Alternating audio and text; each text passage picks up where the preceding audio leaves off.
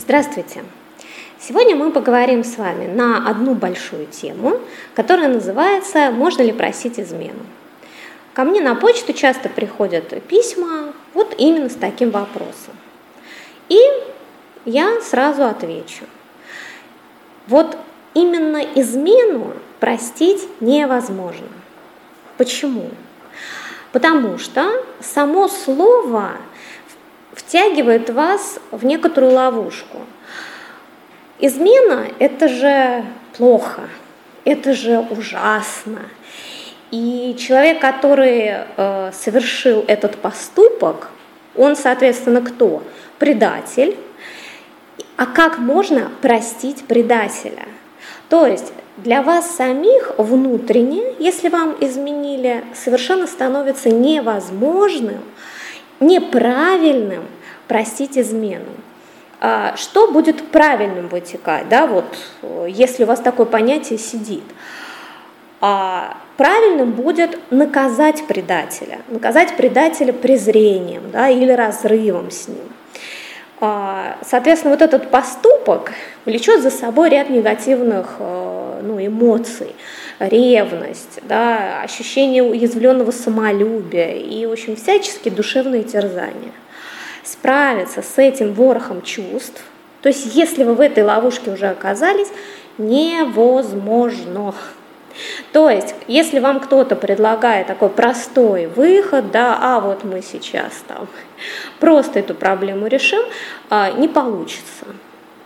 Поэтому, конечно, лучше всего изначально научиться не попадать в эту ловушку.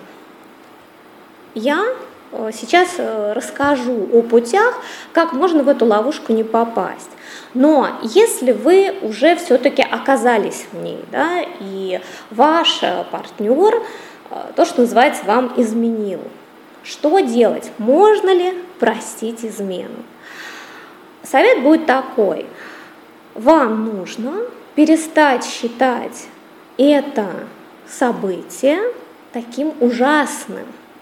Если вы перестанете смотреть на него как на вселенскую катастрофу, как, ну, да, вот, как какое-то военное происшествие, караемое вообще смертью, то сразу все станет проще. То есть, ну, э, человек куда-то сходил, что-то там, ну, в жизни много разных э, событий происходит. Это одно из них, и более того, это рядовое событие происходит с каждым, и никакой катастрофы из этого не следует. Да? Вот, ну, это как-то вам может ну, облегчить, что ли. Я понимаю, что оно не решит окончательно, но облегчить может. То есть переставайте вот мыслить военными терминами. Ну а теперь как не попадать? Да? Но есть э, два, что ли, способа. Они непростые, но, э, опять же, они помогают э, вот, сохранять вам нормальные отношения с партнером. Ну, первый – это установить для себя границы другого человека, вот, за которые лично вы не будете переступать. Что это значит? Вы для себя говорите вот в самом начале ваших отношений, что другой человек вам не принадлежит, и что он волен распоряжаться, простите, своими половыми органами по своему усмотрению. Поэтому вы пресекаете вот для себя даже мысли в ту сторону, и таким образом снимаете тотальный контроль. Вы не вы спрашиваете, что, где, когда, где, почему не позвонил, не пришел вовремя, не просматриваете телефон, не прослушиваете звонки и, и так далее. Да? Вот эту вот всю шпионскую деятельность вы просто ее себе запрещаете. У человека есть границы, я за них не перехожу. У него есть личное пространство. И сами как можно активнее живете своей жизнью. Да? Потому что если ваш мир сконцентрирован только на одном человеке, то, конечно, ваша жизнь превратится вот в сплошной кошмар по слежке, по контролю вот этого человека. А, ну, вы, конечно, можете вообще возмутиться и сказать, подождите, ну как же это не контролировать и прочее, и как это так, и я вот собственник. Ну, э, на это сразу скажу. выбираете другое, будете постоянно сталкиваться и с изменами, и с терзаниями, и прочими вещами. Потому что другого человека переделать невозможно. Хотите, ради Бога. Если хотите хороших отношений, хорошего общения и душевного спокойствия, то не переходите границ личного пространства вашего партнера. Второй способ, который тоже э, поможет да, не попадать вот, в ловушку, это кардинальное изменение своего отношения к сексу. Это сложный тоже путь, однако реальный, потому что э, для большинства из вас секс это какая-то сверхценность.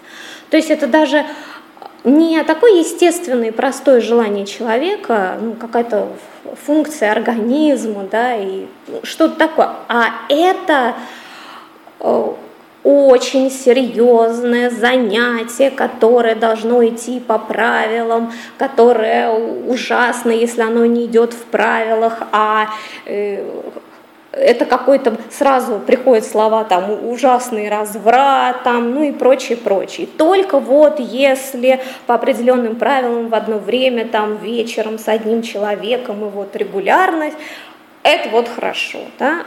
То есть, то есть секс как-то очень искаженно воспринимается. А если вы сами да, идете э, в свою да, свою, свою сексуальность. Если вы сами занимаетесь сексом активно, если вы интересуетесь, читаете, всячески образовываетесь в эту сторону, то потихоньку можно вот этот взгляд какой-то ужасный, скукоженный, узкий по поводу секса, что вот э, секс это же что-то, вот, поменять. И тогда, естественно, у вас ну, отношение к измене, оно просто исчезнет. Что такое измена? Вам будет как-то непонятно, а ну как это, да? То есть человек пошел, потанцевал, человек а, пошел, не знаю, сделал массаж себе. Мой любимый человек получил какое-то приятное ощущение. Ну и замечательно, да, и, и я знаю, что это такое, это прекрасно и хорошо. Я понимаю, опять же, что это так все непросто.